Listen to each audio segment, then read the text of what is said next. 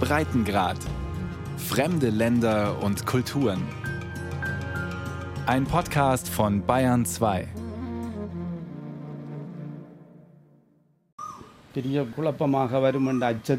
Wir leben nun in Angst. sagt Masuk Lebe vom Verband der Muslime in Sri Lanka. Ein neues Trauma ist aufgebrochen. Es gibt eine neue Bedrohung im Land. sagt die Tamilin Sylvie Manor. Der buddhistische Mönch Sangaratne ist entsetzt, dass sich religiöser Terror derart hat Bahn brechen können in Sri Lanka. Wir spüren einen großen Schmerz. Und der Christ Pradip ist am Boden zerstört. Er hat bei den Anschlägen seine Familie verloren. Ich vertraue diesem Land nicht mehr. In Sri Lanka ist es nicht sicher. Egal woran die Menschen in Sri Lanka glauben oder zu welcher Volksgruppe sie gehören, sie sind schockiert, traurig, fassungslos. Christen und Muslime, buddhistische Singalesen und Tamilen, nach zehn Jahren Frieden wieder Terror in ihrem Land.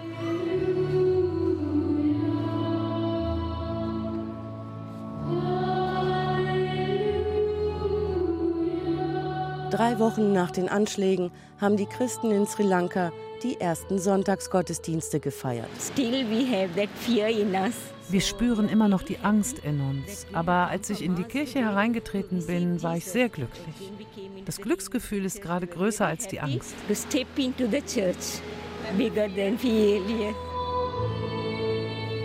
Lucia Fernando und ihre Nichte sitzen alleine auf einer Bank in der St. Philipp-Kirche in Colombo. Weniger als die Hälfte der Bänke sind überhaupt besetzt. Viele der Katholiken im Land scheinen sich noch nicht wieder in ihr Gotteshaus zurückzutrauen. Mehr als 250 Menschen sind ums Leben gekommen bei den Anschlägen, darunter 45 Kinder. Mehr als 500 Menschen wurden verletzt.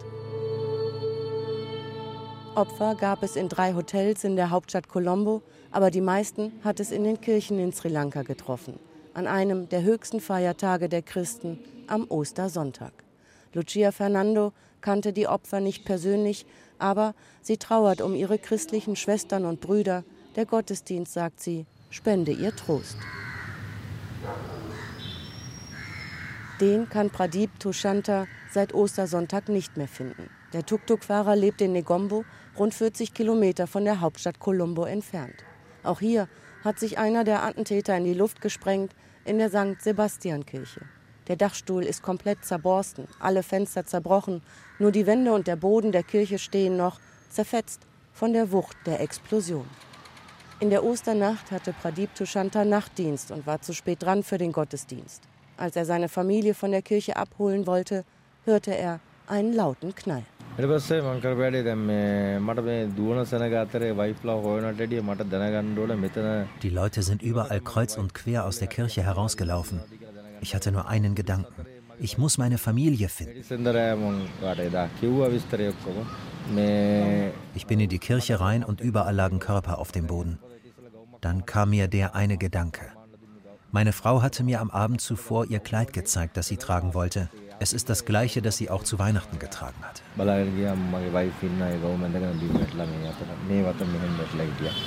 So habe ich sie gefunden. Sie hat noch geatmet. Mein Sohn und meine beiden Töchter lagen neben ihr. Meine Kinder, alle tot.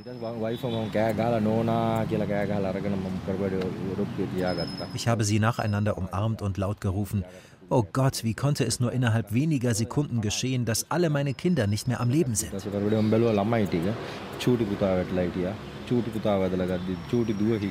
Pradeep Tushanta sitzt in einem Park vor einem kleinen Schuppen. Wenn er kein Tuk-Tuk fährt, arbeitet er hier als Nachtwächter. Der kleine Aufenthaltsraum ist nun sein Zuhause geworden. In sein Haus will er nicht mehr zurück. Völlig traumatisiert erzählt er, wie er seine Frau ins Krankenhaus gebracht hat, das völlig überfüllt war. Sein Blick geht stur geradeaus auf den Boden. Nur einen Tag später ist auch sie an ihren Verletzungen gestorben. Innerhalb kürzester Zeit hat der Christ Pradeep Tushanta seine gesamte Familie verloren. Dafür verantwortlich ein Muslim. Wir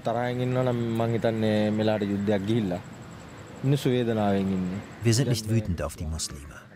Wenn wir unserem Zorn freien Lauf ließen, gäbe es einen Krieg hier. Es gibt so viele muslimische Läden in Negombo, wir kaufen bei ihnen ein, wir essen in ihren Lokalen. Wir leben hier zusammen. Wir Christen hatten nie etwas gegen sie gehabt. Aber die Muslime, die hatten eine versteckte Agenda in ihren Herzen. Ich kann ihnen vergeben, aber es ist schwer. Ich fühle einen so unglaublich großen Schmerz in mir. Um Tumulte zu vermeiden, hat die Regierung in Sri Lanka den Ausnahmezustand verhängt. Und dennoch konnte sie weitere Tote und Verletzte nicht vermeiden. Ein Dutzend junger Muslime kehrt Scherben zusammen. In ihrem Gemeindezentrum in Negombo sind alle Fensterscheiben herausgebrochen. Tische, Stühle, Drucker liegen zerfetzt auf dem Boden. Der 20-jährige Mohammed Silmi war auch an dem Abend hier, als Christen auf sie zugestürmt seien. Uh, es waren erst nur zehn Leute. Die kamen hier rein und haben alles zerschlagen. Dann kamen immer mehr dazu. Wir waren nachher 300 Muslime und rund 600 Christen.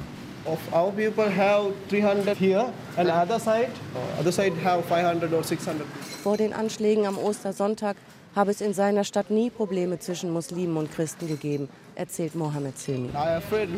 Jetzt habe ich immer Angst. Anthony Joshop erzählt die Geschichte genau andersherum. Jugendliche Christen hätten am Strand baden wollen, dann wären Muslime gekommen, hätten sie angepöbelt und auf sie eingeschlagen. Auch er sei bei den Prügeleien dabei gewesen. Ich habe persönlich nichts gegen Muslime, wissen Sie. Aber wir Christen, wir haben Frieden in unseren Kirchen. Die Muslime, die haben Schwerter da. Seit den Anschlägen stehen, wie hier in Negombo, auf der gesamten Insel Sicherheitskräfte vor allen Gotteshäusern und Tempeln. Damit sich die Stimmung unter den Menschen nicht weiter aufheizt, gab es erst vereinzelt, dann im gesamten Land nächtliche Ausgangssperren. Außerdem war der Zugang zu sozialen Netzwerken immer wieder unterbrochen. Die Hassbotschaften dort würden noch mehr Unruhe unter die Leute bringen, sagte die Regierung von Sri Lanka. In Negombo sind Mobs vor den Häusern von muslimischen Flüchtlingen aufmarschiert. Einige Vermieter haben die Flüchtlinge vor die Tür gesetzt. Sie haben Angst vor weiteren Ausschreitungen oder vor Razzien durch die Sicherheitskräfte. Die Gefahr weiterer Anschläge sei aber fast ausgeschlossen, sagte der Armeechef von Sri Lanka. So we don't have to worry about Sri Lankan situation. It is controllable, it is contained. Wir haben die Situation unter Kontrolle. Die Menschen in Sri Lanka müssen sich keine Sorgen mehr machen. Die meisten Unterstützer des islamistischen Terrors hier im Land haben wir bereits verhaftet. Wir kümmern uns. Die Menschen in Sri Lanka können wieder zurück in ihr normales Leben. Normal fühlt sich das Leben der Menschen in Sri Lanka noch nicht an. Aber von allen Seiten wird versucht, Ruhe ins Land zu bringen, erzählt auch der junge Muslim Mohammed Silmi.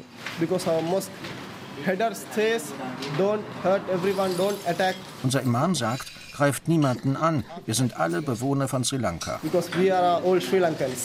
Mitte Mai hätten die Menschen in Sri Lanka eigentlich feiern sollen. Zehn Jahre war es her, dass der blutige Bürgerkrieg auf der Insel ein Ende genommen hatte obwohl der Konflikt damals ein ganz anderer war als der heute. Mehr als 25 Jahre haben Tamilen auf der Insel mit Gewalt um ihre Unabhängigkeit gekämpft. Singalesen, die mit 75 Prozent die Mehrheit in Sri Lanka bilden, haben sie brutal davon abgehalten. Auch wenn Tamilen und Singalesen unterschiedlichen Glaubens sind, spielte damals die Religion keine Rolle. Die verfeindeten Gruppen gehörten verschiedenen Bevölkerungsgruppen an. Sie sprechen unterschiedliche Sprachen. Die Tamilen gehören zur Minderheit und machen rund 11 Prozent der Bevölkerung in Sri Lanka aus. Der Krieg fand vor allem im Norden und Osten des Landes statt, wo die meisten Tamilen auf der Insel leben. Die Anschläge am Ostersonntag haben vor allem an drei Orten stattgefunden. In Kirchen und Hotels in der Hauptstadt Colombo, in der St. Sebastian-Kirche in Negombo, rund 40 Kilometer nördlich der Hauptstadt, und in Batikaloa.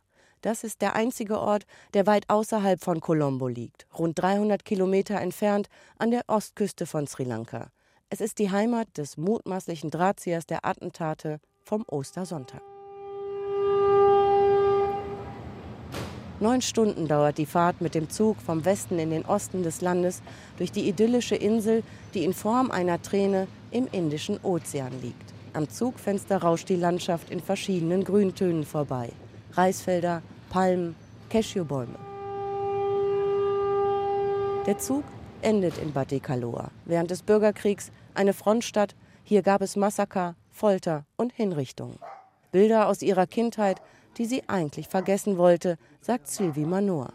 Zehn Jahre nach Kriegsende hat sich in ihrer Stadt wieder ein Mensch in die Luft gesprengt vor der Zianskirche in Batticaloa.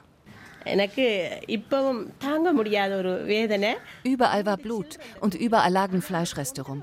Und dann zu meinen Füßen dieses kleine Mädchen, erst anderthalb Jahre alt, tot. Ich bin auch Mutter. Wie können Sie nur so viele Unschuldige umbringen? Sylvie Manoas Augen füllen sich mit Tränen. Sie ist eine Tamilin und ging noch zur Schule, als die Tamil Tigers, die selbsternannte Befreiungsarmee der Tamilen, hier gegen Soldaten der Regierung gekämpft hat. Drei ihrer Geschwister sind damals ums Leben gekommen. Two brother, one sister. Brother, sister. Zwei Brüder und eine Schwester. Meine jüngere Schwester hatte morgens ihre Schuluniform angezogen. Dann war sie verschwunden. Genau wie meine Brüder. Einer von ihnen war auch ein Selbstmordattentäter. Die Kämpfer der Tamil Tigers haben diese Art des Terrors auf der Insel etabliert. Schon in den 80er Jahren haben sie sich Sprengstoff um den Leib gebunden und sich mit ihren Feinden selbst umgebracht.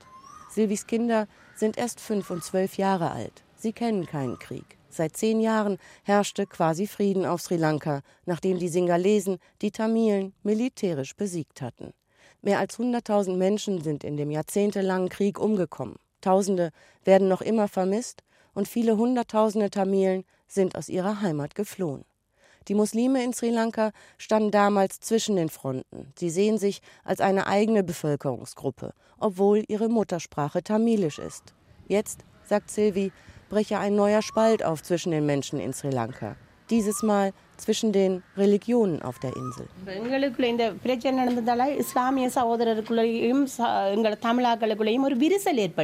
Viele Läden hier gehören Muslimen. Jetzt trauen meine Leute den Muslimen nicht mehr. Keiner geht mehr bei ihnen einkaufen. Wir haben doch schon so viel durchgemacht. Jetzt kommt ein weiteres Trauma dazu.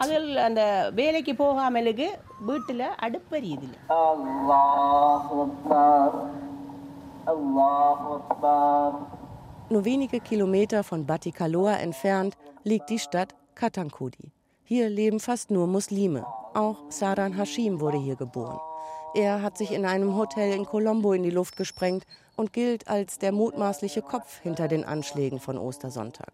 Es sei eine absolute Schande, sagt Masuklebe vom Verband der Muslime, dass ausgerechnet seine Stadt nun mit diesen grausamen Attacken in Verbindung gebracht werde.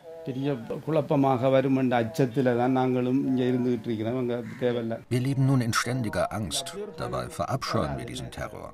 Was diese Leute jetzt am Ostersonntag in den Kirchen getan haben, widerspricht komplett den Grundsätzen des Islams.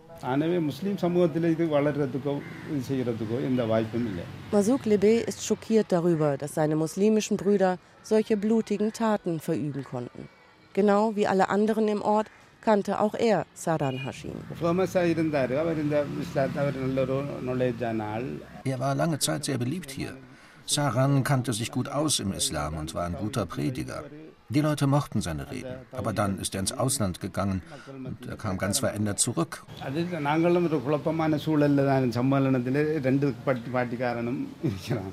Er hat unseren Leuten vorgeworfen, nicht den wahren Islam zu leben. Hier leben viele Ungebildete unter uns. Die lassen sich von so einem, der im Ausland studiert hat, leicht manipulieren. Einige waren beeindruckt von seinem Geld und seinen Reden und wollten wie er auch Dschihadist werden.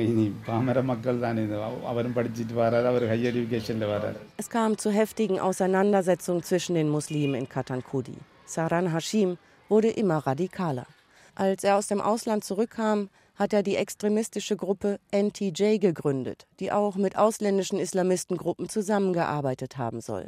Er sei ein Unruhestifter gewesen, sagt Shibli Farouk, der für den Gemeinderat der Muslime in Katankudi arbeitet. Mitte 2017 sei die Lage eskaliert. Saran Hashim habe sich mit den Predigern hier überworfen und sei daraufhin plötzlich aus seiner Heimatstadt verschwunden. Die Regierung geht davon aus, dass Sadan Hashim danach möglicherweise Kontakt mit der Terrororganisation Islamischer Staat aufgenommen habe. In Videos und vor neuen Mitgliedern seiner Terrorgruppe hatte er davon gesprochen, Instruktionen aus Syrien zu erhalten. Der Islamische Staat hatte zwei Tage nach den Anschlägen mitgeteilt, für die Attacken am Ostersonntag verantwortlich zu sein. Dass sich einige Muslime in ihrer Gemeinde radikalisieren, darüber hätten sie die Behörden und auch die Regierung in Sri Lanka informiert, sagt Shibli Farouk. Actually, there are many people coming from the because Muslim community. This is a very big body. Aus unserer Gemeinde gehen viele Menschen ins Ausland, um Geschäfte zu machen. Aber einige kommen zurück und sind wie ausgetauscht.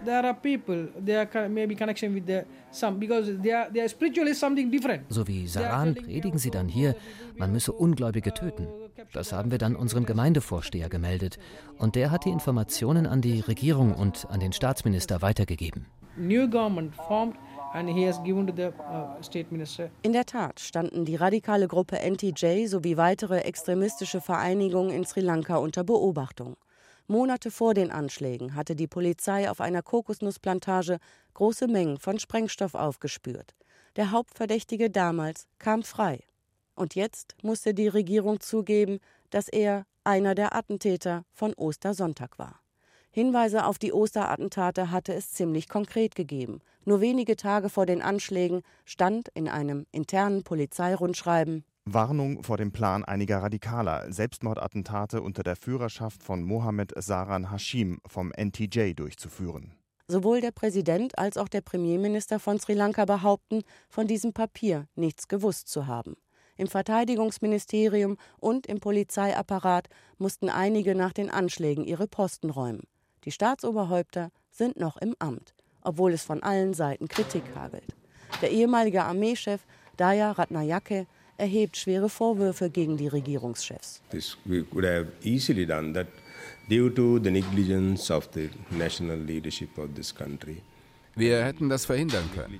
Es gab genügend Informationen, um die Attacken zu vereiteln.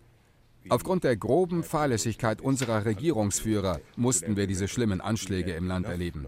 Davon bin ich komplett überzeugt.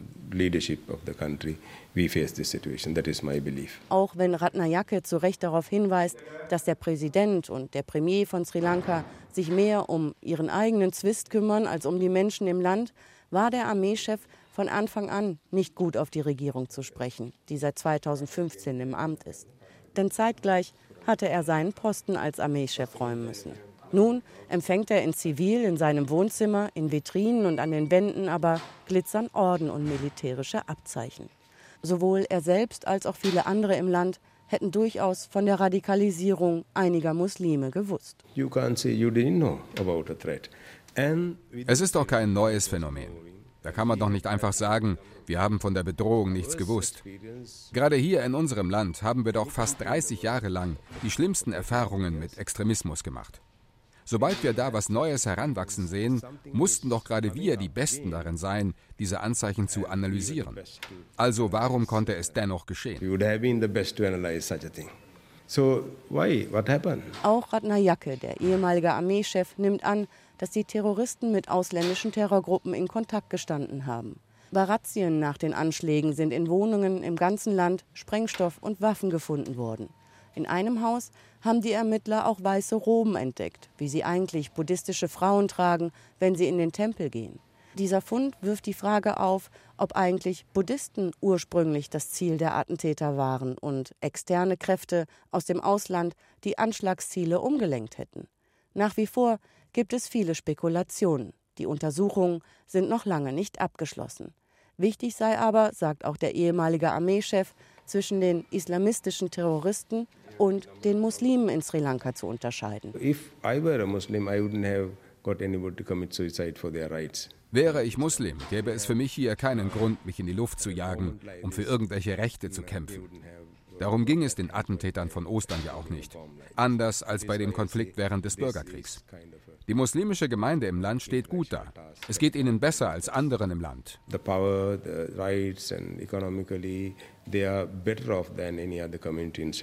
Viele Muslime in Sri Lanka sind Geschäftsleute und im Gegensatz zu den Tamilen bekleiden sie hohe Ämter in der Regierung und in der Armee. Auch die Attentäter stammen alle aus gutem Haus. Zwei Brüder waren die Söhne eines angesehenen Millionärs aus Colombo. Einer von ihnen soll die Terrorattentate finanziert haben. Seine Frau hat sich nach den Anschlägen bei einer Polizeirazzia in ihrem Haus in die Luft gesprengt. Sie war schwanger und hat ihre zwei weiteren Kinder sowie drei Polizisten mit in den Tod gerissen. Fast alle der acht männlichen Attentäter hatten im Ausland studiert, in London, Australien oder Indien. Gerade mit den drei Attacken auf Luxusetablissements in Colombo haben die Extremisten fast zu 100 Prozent den Tourismus im Land lahmgelegt, von dem natürlich auch die Muslime im Land stark profitieren. Dennoch kann man nicht leugnen, dass es Probleme gibt zwischen den Religionsgemeinschaften in Sri Lanka. Seit Jahren werden Angriffe auf christliche Zentren und deren Gläubige gemeldet. Letztes Jahr sind radikale Buddhisten auf Muslime losgegangen, sogar Mönche waren darunter. Propagandavideos gegen Muslime hatten so zugenommen, dass die Regierung für einige Zeit die sozialen Netzwerke hat sperren lassen. Umgekehrt hatten radikale Muslime Ende letzten Jahres Dutzende buddhistische Statuen zerstört. Vielleicht war auch hier der mutmaßliche Drahtzieher der Osterattentate Saran Hashim involviert. Als Profilbild auf seiner Facebook-Seite im Jahr 2018 hatte er einen Text hochgeladen. In arabischer Schrift, der übersetzt bedeutet: Wir werden uns gegen eure Statuen verschwören. Nach den Anschlägen am Ostersonntag wurden muslimische Geschäfte angezündet und geplündert. Von Christen, aber auch von kriminellen Banden, so sagt es die Regierung von Sri Lanka, die gezielt Unruhe stiften wollten und ihrem Hass auf Muslime freien Lauf ließen. Auch der Mönch Sangaratne aus Batikaloa hat das Gefühl, dass die Kluft zwischen den Religionen in seinem Land größer werde. Er äußert sich nicht zu der Frage, was er darüber denke, dass einige seiner Glaubensbrüder Muslime angreifen. Lieber will er über die aktuellen Anschläge sprechen, verurteilt sie aufs Schärfste und meint zu wissen, wer dafür die Verantwortung trage. அவங்க சொல்றாங்க என்னென்ன சொன்னா இவங்க அது என்னென்ன சொன்னா சில நேரத்தில் உதாரணமாக சொல்லி போனால் Die muslimischen Politiker und Führer der Gemeinden tragen aus meiner Sicht die Schuld. Sie haben nie versucht, die Schuldigen unter ihnen zu finden. Stattdessen klammern sie sich an ihre Macht und spielen diese politischen Spielchen. Rund 100 Verdächtige hat die Polizei mittlerweile im Land verhaftet, wegen angeblicher Verbindung zu den Terroranschlägen. Noch immer befindet sich das Land im Ausnahmezustand. Und das, so meint Dr. Jehan Pereira, auch im übertragenen Sinne. Er leitet den Nationalen Friedensrat von Sri Lanka. Es gibt in der gesamten Bevölkerung eine Menge Wut. Die Medien zeigen viele versteckte Waffen in den Moscheen, vor allem Messer und Schwerter. Und natürlich gibt es nun die Angst, dass es hier deswegen zu Unruhen kommt zwischen den verschiedenen Religionsgruppen. Was die Versöhnung im Land angeht, stehen wir schlechter da als vor zehn Jahren. Die Tropeninsel ist in diesem Jahr vom Reiseführer Lonely Planet zum besten Reiseziel gekürt worden. Wenn es nach Sylvie Manoa geht, der Lokalpolitikerin aus Batikaloa, soll das auch so bleiben. Sie versucht auf lokaler Ebene mit ihrer Politik alles zu tun, um die Schatten der Vergangenheit nicht wieder groß werden zu lassen. Mein Traum ist es, dass Extremismus keinen Platz hat auf unserer Insel. Uns geht es doch jetzt gut. Als Kinder hatten wir so viel Angst. Alles, was wir jetzt brauchen, ist doch Frieden und Freiheit. Pradeep Tushanta, der Tuk-Tuk-Fahrer, der seine ganze Familie binnen Sekunden verloren hat, hat keine Träume mehr.